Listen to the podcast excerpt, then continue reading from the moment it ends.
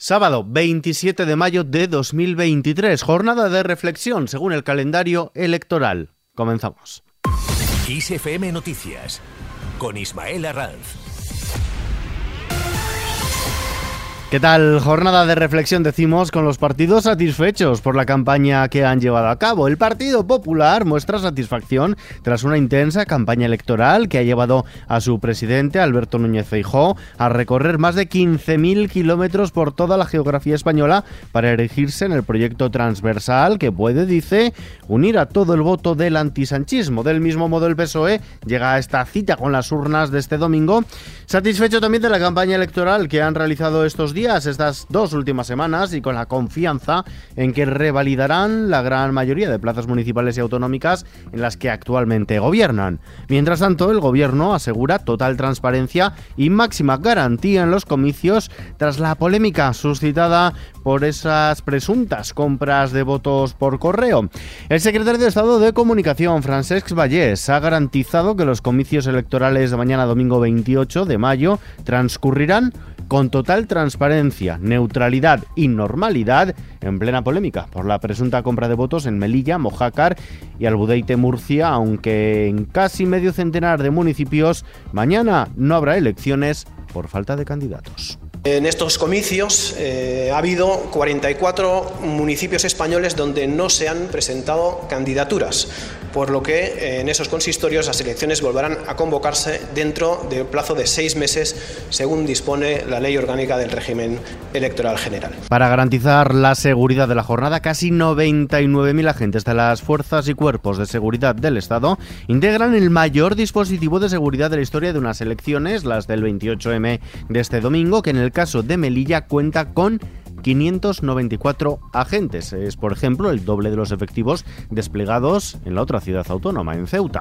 El secretario de Estado de Comunicación, Francesc Vallès, ha afirmado que el proceso electoral en nuestro país es uno de los más seguros y garantistas del mundo, al tiempo que ha considerado que los incidentes sobre la compra de votos por correo en Melilla y en otras localidades no deberían influir, dice, en la participación.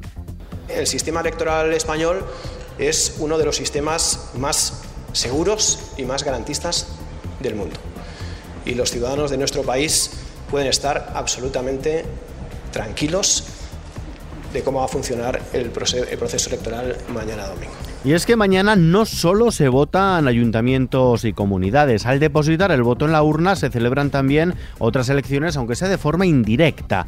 Y es que cuando damos nuestro respaldo a los concejales de forma indirecta, estamos decidiendo también la composición de las futuras diputaciones provinciales. Y también las elecciones de este domingo sirven para diseñar una nueva composición del Senado, ya que los 12 parlamentos regionales en los que se celebran elecciones tendrán que repartir un total de 31 senadores por designación autonómica en función de los resultados. Bueno, dejamos ya de hablar de las elecciones de mañana y nos vamos ahora hasta Oporto. Sin inclusión social se abre camino al populismo. El comisario europeo de Empleo y Derechos Sociales, Nicholas Smith, ha alertado de que la transición social y económica en la Unión Europea debe ser inclusiva o de lo contrario se correrá el riesgo de abrir camino al populismo y a más desigualdades. Smith defiende que la velocidad y el éxito de las transformaciones de la economía europea dependerán de la habilidad para adaptar las cualificaciones de los trabajadores y ofrecer buenas condiciones laborales. En este mismo foro, España y Bélgica quieren impulsar un fondo europeo para mejorar los esquemas de protección social en el bloque y una carta de derechos sociales y laborales. Propuestas incluidas en un documento oficioso, en un non-paper que van a remitir a la Comisión Europea, un documento presentado en este foro social que se desarrolla hoy en Oporto, en Portugal, documento sellado por la vicepresidenta segunda y ministra de Trabajo y Economía Social, Yolanda Díaz, y el viceprimer ministro y ministro de Trabajo y Economía de Bélgica, Pierre-Yves Derman. La número 3 del Ejecutivo y líder de Sumar alerta de que si Europa no apuesta por lo social, se cometerá un error histórico. Defiende además que el feminismo y la ecología son más necesarios que nunca. Eh, abundar y mejorar los esquemas de protección social en Europa.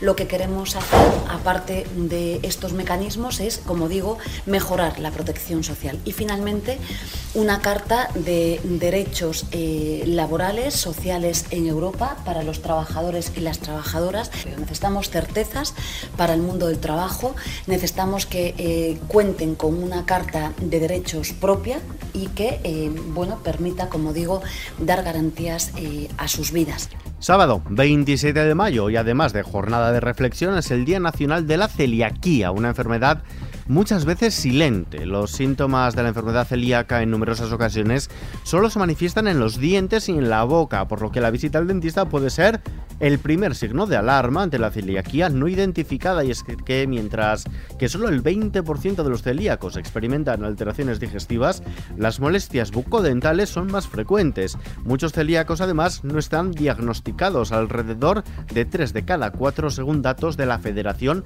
de Asociaciones de Celíacos de España. Vistazo ahora al mapa del tiempo.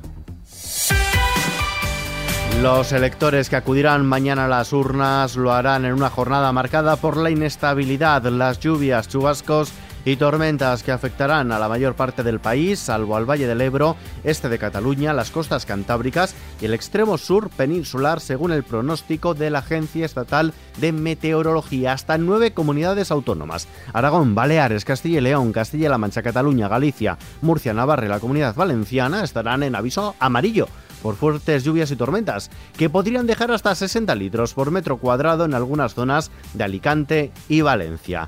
Y terminamos.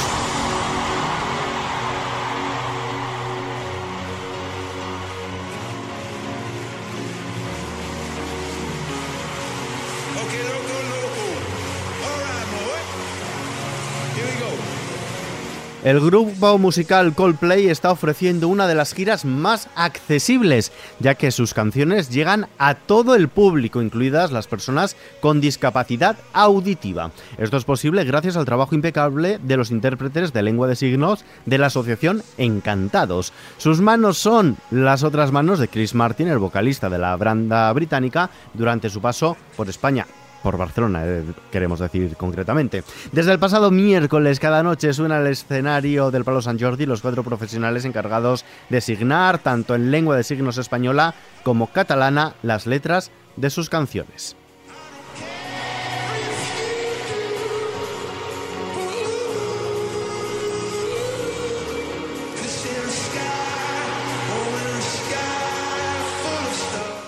Con esta noticia, que por cierto está ampliada en nuestra web xfm.es, nos despedimos por hoy, pero la información continúa ampliada aquí en nuevos episodios de nuestro podcast XFM Noticias y actualizada cada hora en los boletines de XFM y además este domingo muy pendientes de la cita con las urnas a partir de las 8 de la tarde, informativos especiales actualizando toda la información de esa noche electoral, informativos cada media hora aquí en XFM. Cristina Muñoz Muñoz en la realización, un saludo de Ismael Arranz, hasta la próxima.